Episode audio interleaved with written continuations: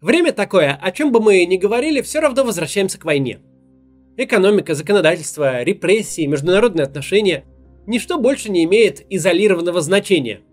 Все это так или иначе упирается в тот факт, что мы живем в конце 19 недели Большой Европейской войны.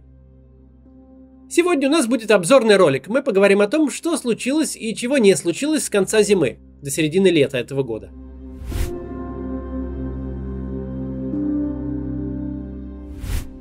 Напомним несколько фактов, которые в гуще событий как-то забылись.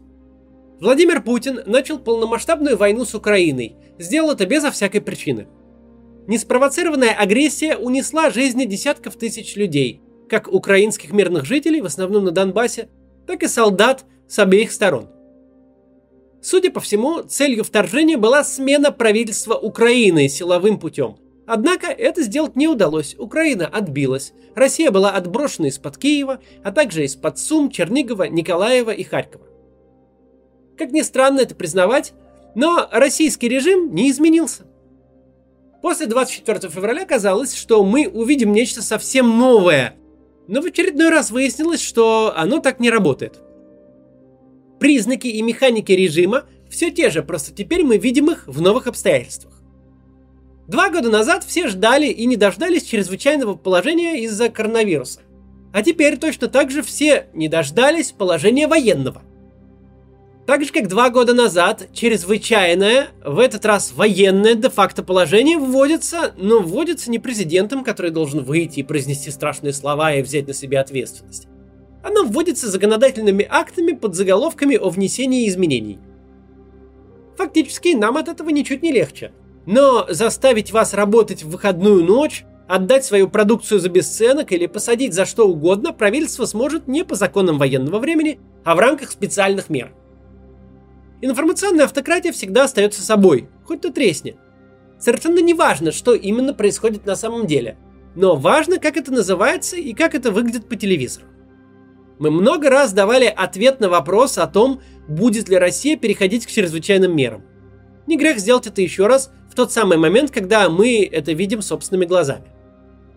Ни одна страна не может вести огромную войну и при этом оставить прежней свою внутреннюю жизнь.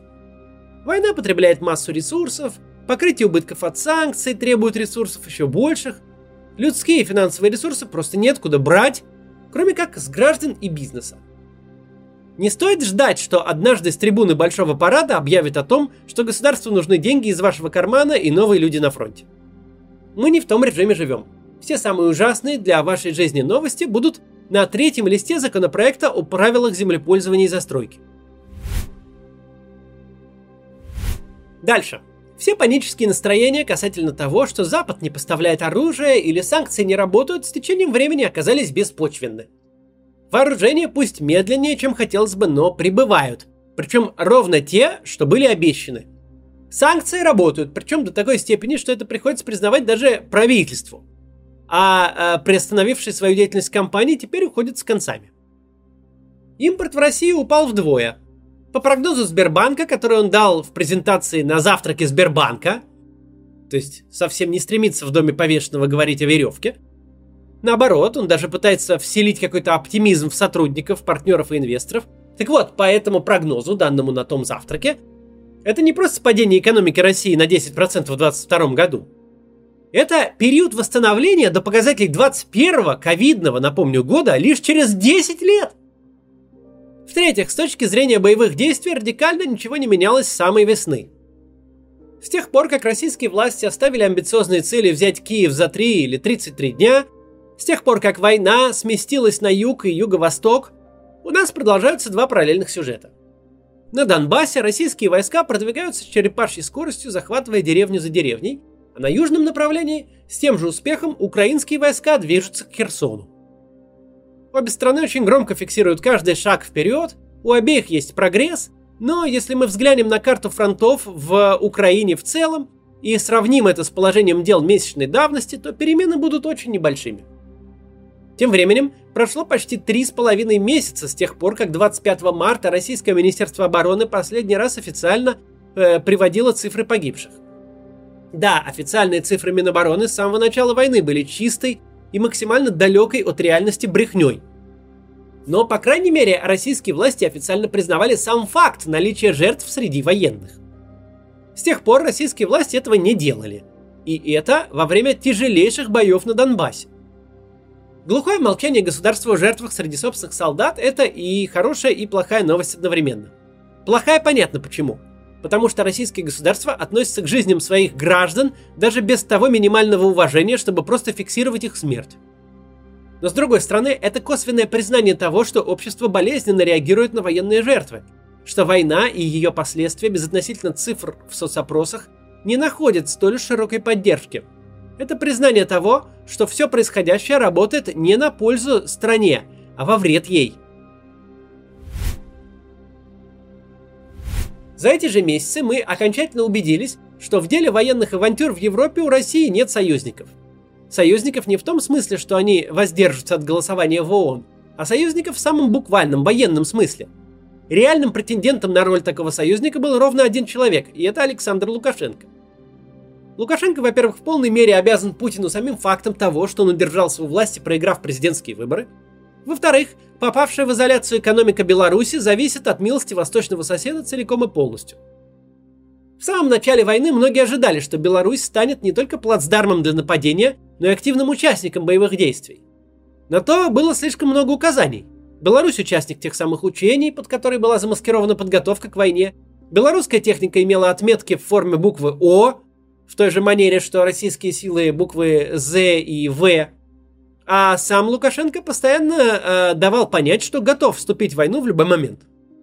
И нет особых сомнений, что если бы тот план, который пытался осуществить Путин, сработал хотя бы в какой-то мере, то Лукашенко бы к нему тут же присоединился. Ничего нет лучше для режима, потерявшего поддержку граждан, чем удачная внешняя агрессия. Но с того момента, как стало ясно, что маленькая победоносная война стремительно скатывается в изнурительную кровавую бойню, где у небольшой белорусской армии нет других вариантов помимо гибели в полном составе, вопрос с переходом украинской границы белорусскими силами был снят. Лукашенко практикует все тот же режим взаимоотношений, который он практиковал с российскими властями последние 28 лет. С момента прихода своего к власти. Со стороны Лукашенко идут заверения в крепкой дружбе и нерушимом союзе, со стороны российского бюджета идут деньги.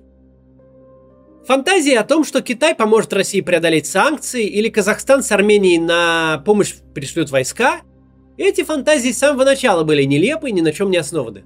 Но вот в случае с Лукашенко казалось, что его зависимость от Путина настолько абсолютна, что для него просто нет иного пути. Но нет, он этот путь нашел.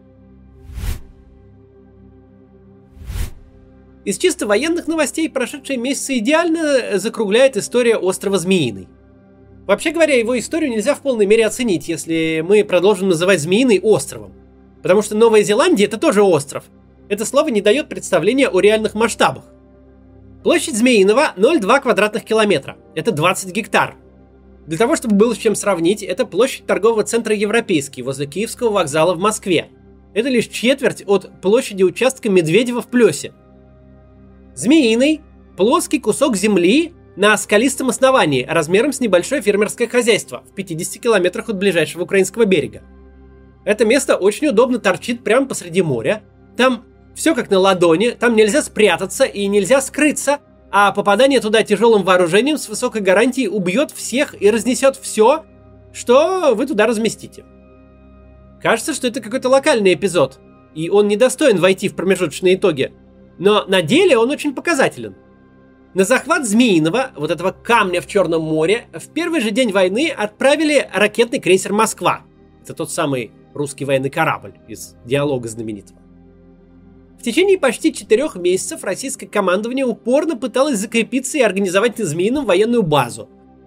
Все эти попытки заканчивались одинаково и ровно тем, чем должны были. К острову прилетал Байрактар и разносил в щепки все, что представляло хоть какой-то интерес. Теперь, уже утратив тот самый ракетный крейсер «Москва», потеряв неизвестное количество солдат и техники, российская армия ушла с острова, не просто не достигнув никаких целей, но даже не объяснив никому, Зачем раз за разом высаживать людей и технику в заранее известную точку, куда не промахнуться даже с Будуна, которая не имеет никакого стратегического значения и нужна ни зачем? Бои за остров и выход с него под знаком доброй воли – это большая метафора всего, что случилось 24 февраля. Целей и задач не существует. цели и задачи будут найдены задним числом, постольку поскольку чего-то удается достичь. В этом есть свой минус, потому что армии сложно так воевать, но для нашего режима в этом кроется главный плюс. Ведь если непонятно, как должна выглядеть победа, то не придется и признавать поражение. Единственное, что на данном этапе препятствует цели сохранить лицо и найти победу по ходу дела, это импорт войны на российскую территорию. Уже с середины весны приграничная полоса России подвергается обстрелам. Горят нефтеперерабатывающие заводы, взрываются оружейные склады. Впервые почти за 80 лет иностранное государство атакует российскую территорию. Да, пока кадры из Белгорода и Курска по масштабу и рядом не похожи не то что на Мариуполь, но даже на города Центральной и Западной Украины. Тем не менее, насколько бодрой бы ни была пропаганда, сложно объяснить тем людям, которые просыпаются от взрывов, что все идет по плану, и что это никакая не война. Можно военное положение называть специальными мерами. Можно вести скрытую мобилизацию, посулив людям по 300 тысяч рублей в месяц, до которых они просто не доживут. Но взрыв это все еще взрыв, даже если в официальном лексиконе он не взрыв, а хлопок. Пропаганда в такой ситуации стоит в безвыходном положении. Ведь первая потребность ясна, нужно с утроенной силой громить киевских фашистов за нападение на Россию. Ведь это не какой-нибудь уазик, подорванный на пустой парковке перед началом войны, это настоящая, невымышленная атака. С другой стороны, те же самые СМИ день за днем убеждали зрителя, что украинская армия уже целиком разгромлена и лишь отдельные националистические батальоны продолжают сопротивление. Они кормили зрителя движением от одной победы к другой победе. А взрывы в российских городах, атаки объектов с вертолетов и дронов в самой меньшей степени похожи на победы. Поэтому здесь мы видим даже по нашим меркам необычную картину. Горящие заводы и склады, чрезвычайные происшествия либо вовсе не освещаются – либо идут по разряду прогноза погоды. Из нашего сегодняшнего обзора легко понять, почему ныне мы больше говорим не о самой войне, но о побочных к ней темах. Потому что если решение развязать войну стало для большинства совершенно неожиданностью, то вот ход этой войны, наоборот, настолько предсказуем, что можно смотреть наши ролики из марта месяца, будто это свежие новости. Российская армия с тяжелыми потерями продвигается по Донбассу, как и два месяца назад, и три. Украинская армия по мере снабжения тяжелым западным вооружением настолько же тяжело продвигается к Херсону.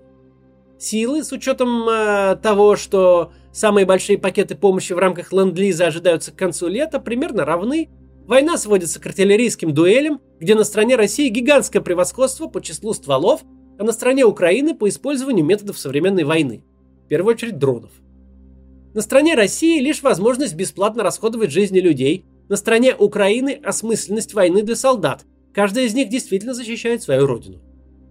Радикальный перелом этого статус-кво зависит от двух вещей. От санкций, которые разоряют режим Путина и заставляют его э, принимать нетривиальные законодательные меры, чтобы просто продолжать боевые действия, и от объемов военной помощи Украине, в первую очередь тяжелого вооружения.